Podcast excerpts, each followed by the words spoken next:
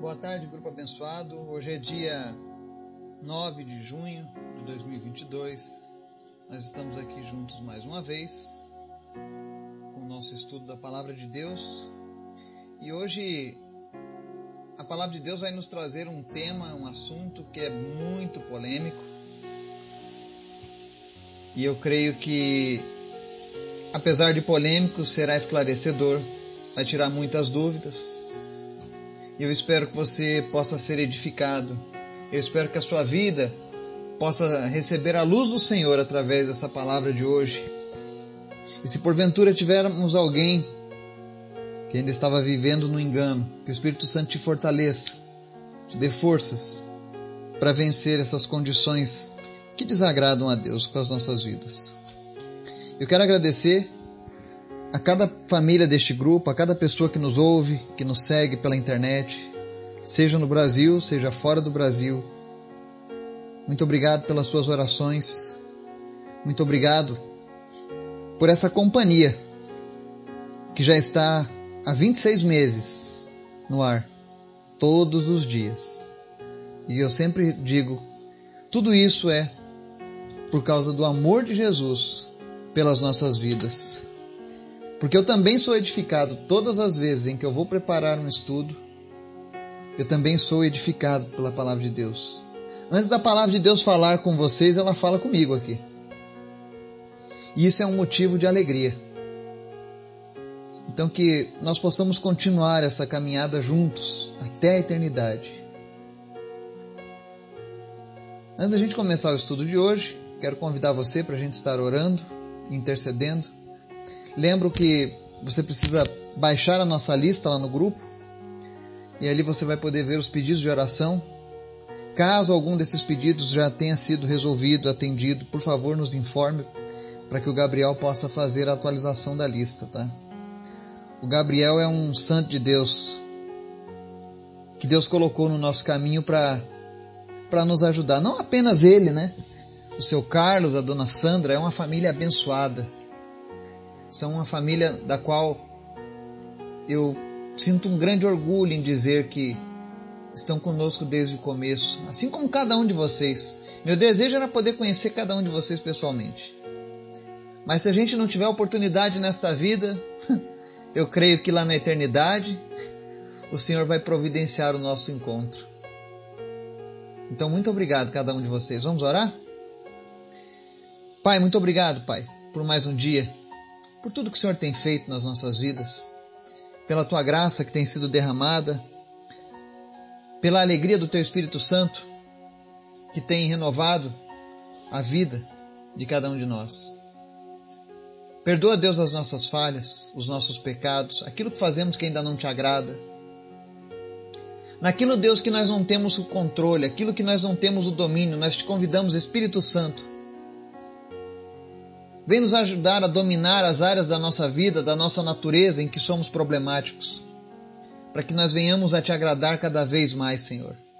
Em nome de Jesus, nós repreendemos agora todo vício, nós repreendemos agora, meu Deus, todo desejo pecaminoso, tudo aquilo que não vem do Senhor e que nos prejudica.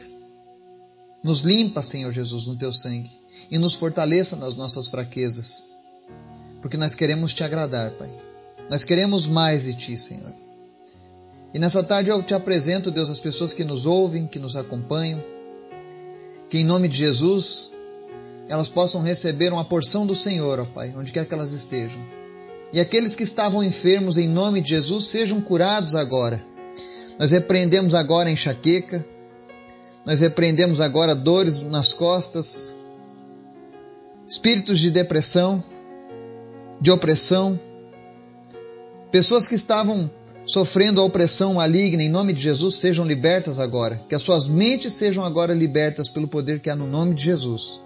Tudo aquilo que te trazia pânico, pesadelos, atrapalhava o teu sono, em nome de Jesus, eu repreendo agora. E declaro que o Senhor Jesus é o Senhor da tua vida. E Ele vai te fortalecer e te suster daqui em diante. Deus, cura os enfermos. Visita todos aqueles que estão lutando contra o câncer. E em nome de Jesus, agora nós oramos para que toda raiz de câncer desapareça e que pessoas sejam curadas, todas elas, no nome de Jesus. Oramos também pela nossa nação. Oramos a Deus pelas famílias. Em especial, Senhor Jesus, eu oro, Pai, para que a vida prevaleça na nossa nação. Repreende, meu Deus, esse desejo de algumas pessoas em facilitar o aborto, em facilitar, ó Deus, a chacina de crianças, de bebezinhos. Eu sei que tu está no controle de todas as coisas, ó Pai, mas existe a maldade do homem, existe a sujeição do homem ao príncipe das trevas. E eu te peço em nome de Jesus, Pai, tem misericórdia das nossas crianças, daqueles que estão sendo gerados no ventre. Não permita, meu Deus, que essas pessoas continuem, ó Deus, levantando essa prática do aborto. Aqueles que praticaram o aborto em nome de Jesus, que se arrependeram, que o Senhor esteja liberando perdão sobre a vida dessa pessoa. A tua palavra diz que nenhuma condenação há para aqueles que estão em Cristo Jesus. E em nome de Jesus eu te peço agora, Deus, tira o peso da alma dessa pessoa. Essa culpa que ela tem carregado, em nome de Jesus, que ela seja liberta, Pai. E como disse o Senhor, Pai, àquela mulher pecadora, vá e não peques mais, para que não te suceda coisa pior. Que essas pessoas tomem essas palavras. E em nome de Jesus, aquela pessoa que estava pensando em praticar o aborto, que o teu Espírito Santo fale ao coração dela, Pai, e que ela desista dessa tentativa nefasta. Em nome de Jesus. Também te apresento, Deus, aqueles que desejam ser pais aqueles que anseiam a Deus por filhos.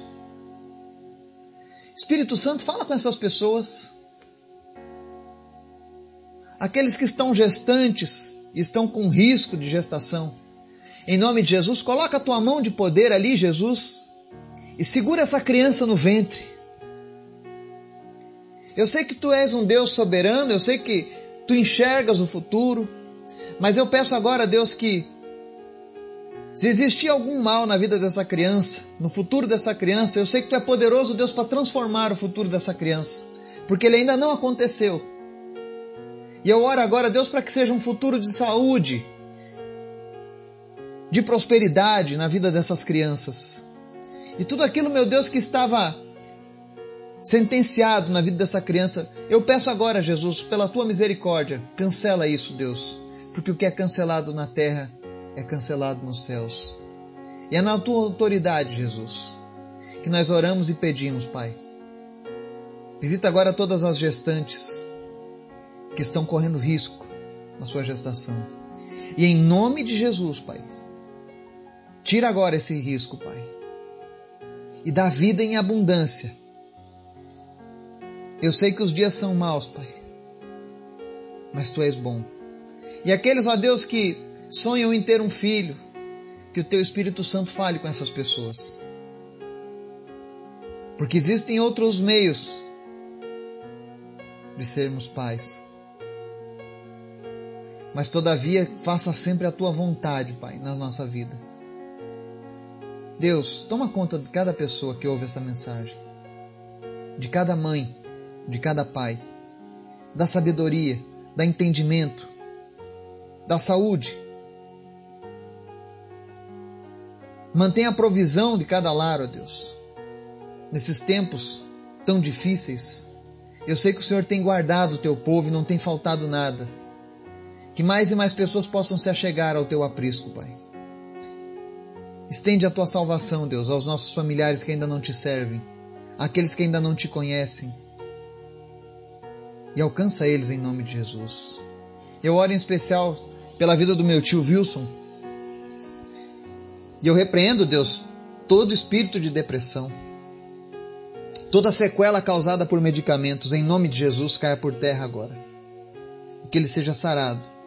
E que ele seja restabelecido, Deus, da maneira como o Senhor criou. Naquilo em que ele foi chamado pelo Senhor, Deus. Levanta novamente o teu servo para anunciar o Evangelho, nos hospitais. Em nome de Jesus, Pai.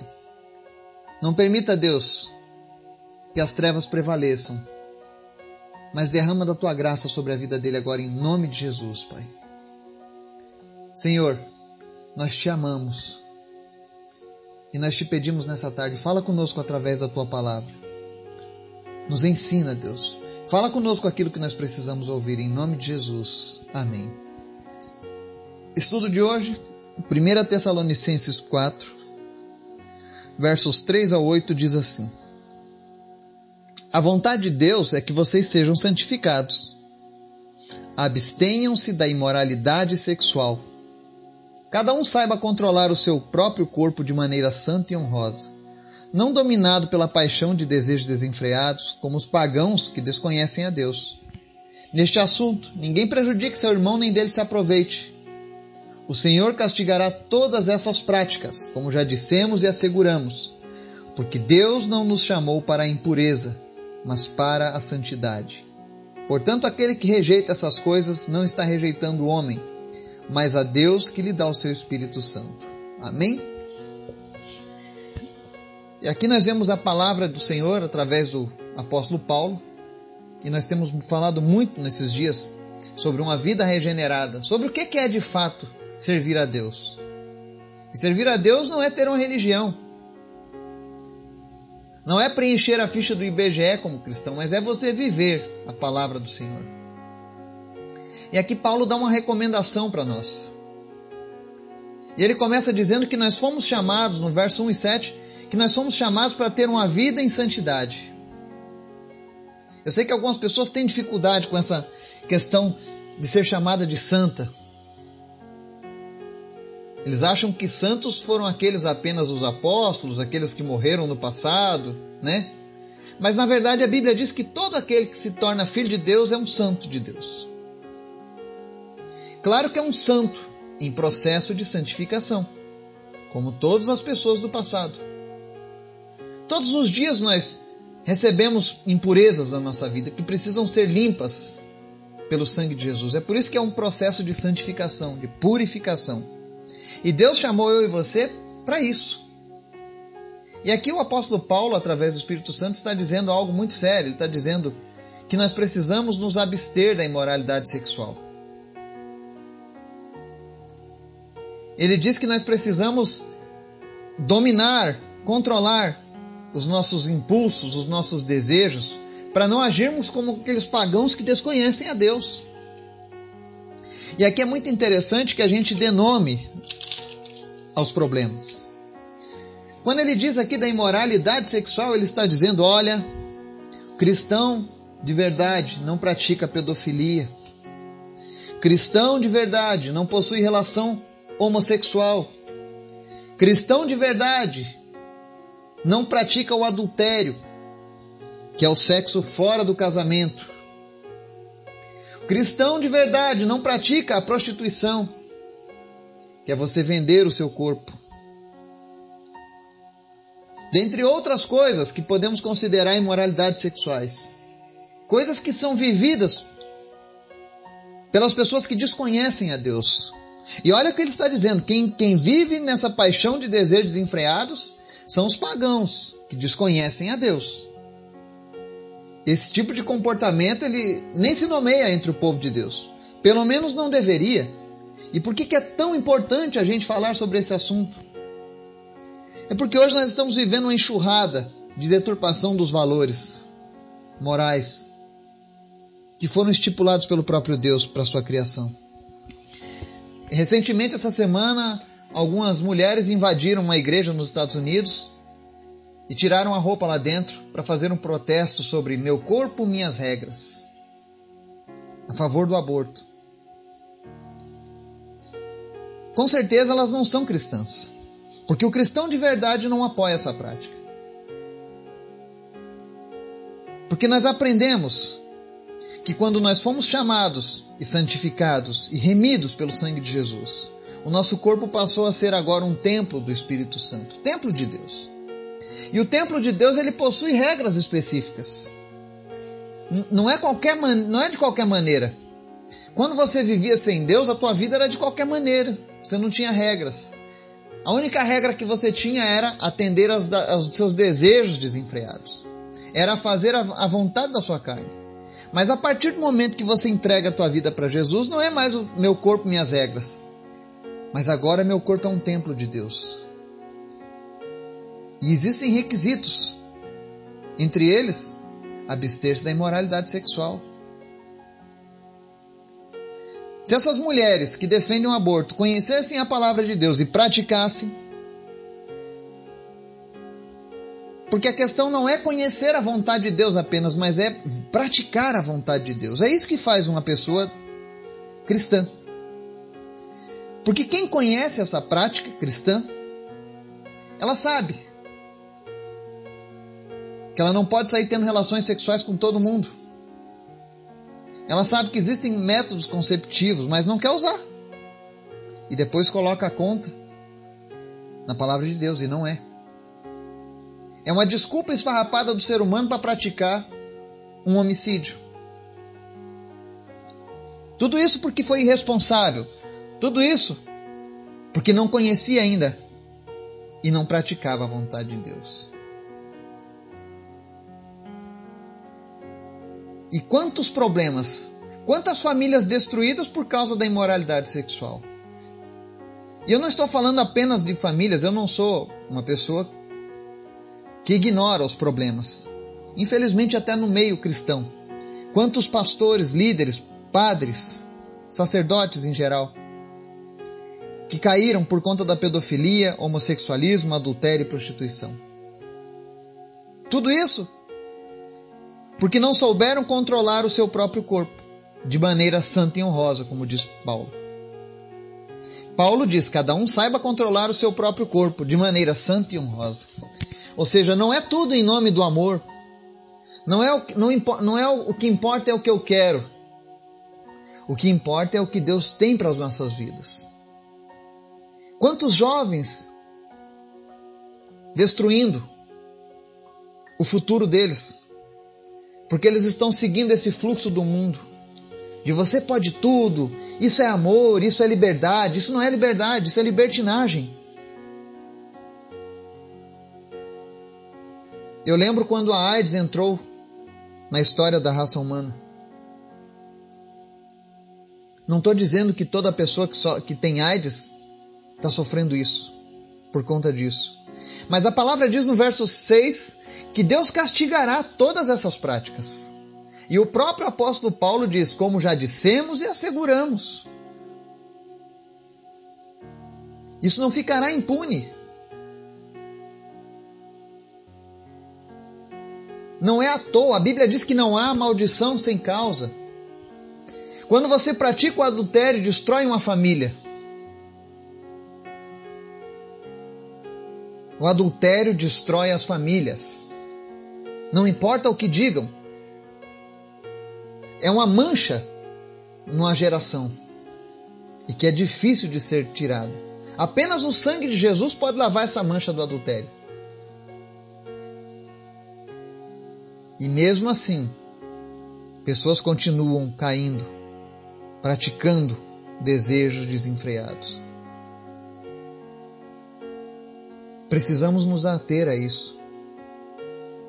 Nós somos povo de Deus. Precisamos ter uma diferença. Porque quando eu e você praticamos essas coisas, as imoralidades sexuais, nós estamos iguais àqueles que desconhecem a Deus. E é muito sério isso, porque no verso 8, a palavra diz assim: Portanto, aquele que rejeita essas coisas não está rejeitando o homem, mas a Deus que lhes dá o seu Espírito Santo. Quem continua insistindo nessas práticas está se tornando inabitável para o Espírito Santo de Deus. Está rejeitando o próprio Deus. Você pode ser bom, você pode ser honesto, você pode ser trabalhador, você pode ser até um pai de família bom ou uma mãe de família boa. Mas se você estiver vivendo em imoralidade sexual, você está vivendo como um pagão que desconhece a Deus. E isso vai trazer castigo para você. Porque essas práticas trarão castigos. E quando a gente fala que Deus trará castigo, não é porque Deus quer o mal da sua vida, não. Mas é porque Deus não quer que as coisas piorem. Porque se você continuar com isso, você estará rejeitando a Deus.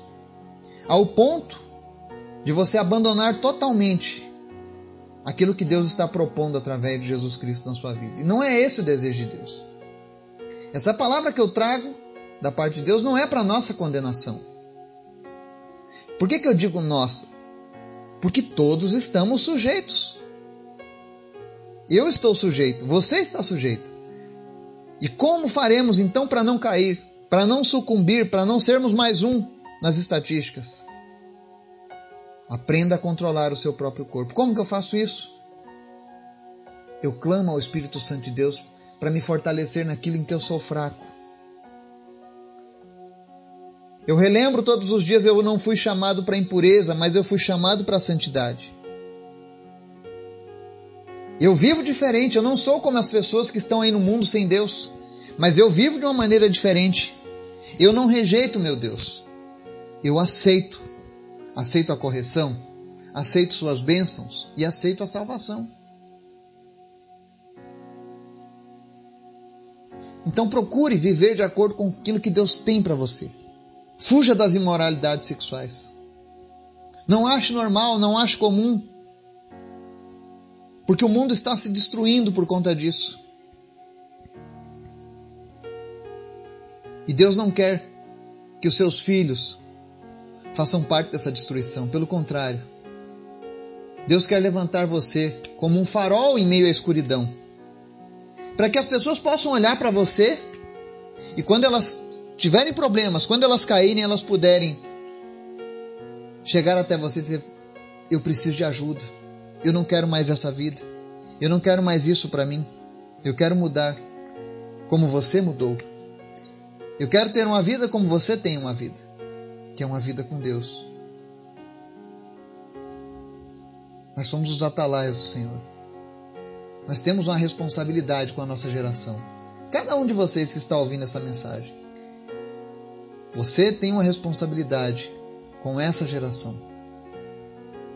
Nós somos responsáveis de levar Deus para esse povo. E uma das formas de levarmos a Deus é através do nosso caráter, da nossa conduta. E se você tem caído nesses pecados sexuais, se você tem vivido uma vida de imoralidade sexual, e como diz o, um grande amigo meu, meu pastor, ele diz: pecado tem nome. Pecado tem nome. Qual é o nome do seu pecado? Aquilo que está te fazendo cair. Não viva no engano. Ninguém consegue enganar a Deus. Você não pode servir a dois senhores, porque uma hora você agrada um e desagrada o outro. E se continuar esse ciclo, o Espírito Santo deixará de habitar na tua vida.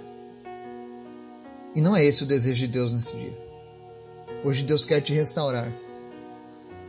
Por isso, se você estiver sofrendo com isso, saiba que existe o perdão de Deus. Existe o sangue de Jesus que limpa essa mácula, essa mancha na sua vida.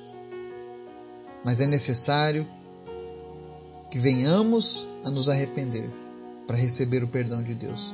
E se você se arrependa, se arrepende, faça isso agora. Ore diante de Deus. Fala, Senhor, eu peço perdão por isso, por aquilo, por aquilo outro. Recebe, Senhor, o meu arrependimento e me perdoa, me limpa. Me ajuda a não fazer isso de novo, a não cair. Mas me fortaleça para te agradar, para que tu seja sempre habitação, para que eu seja habitação do teu Espírito. Que o Espírito Santo de Deus possa nos ajudar, nos fortalecer e que nós possamos deixar um legado para as próximas gerações, para os nossos filhos, netos, bisnetos, tataranetos.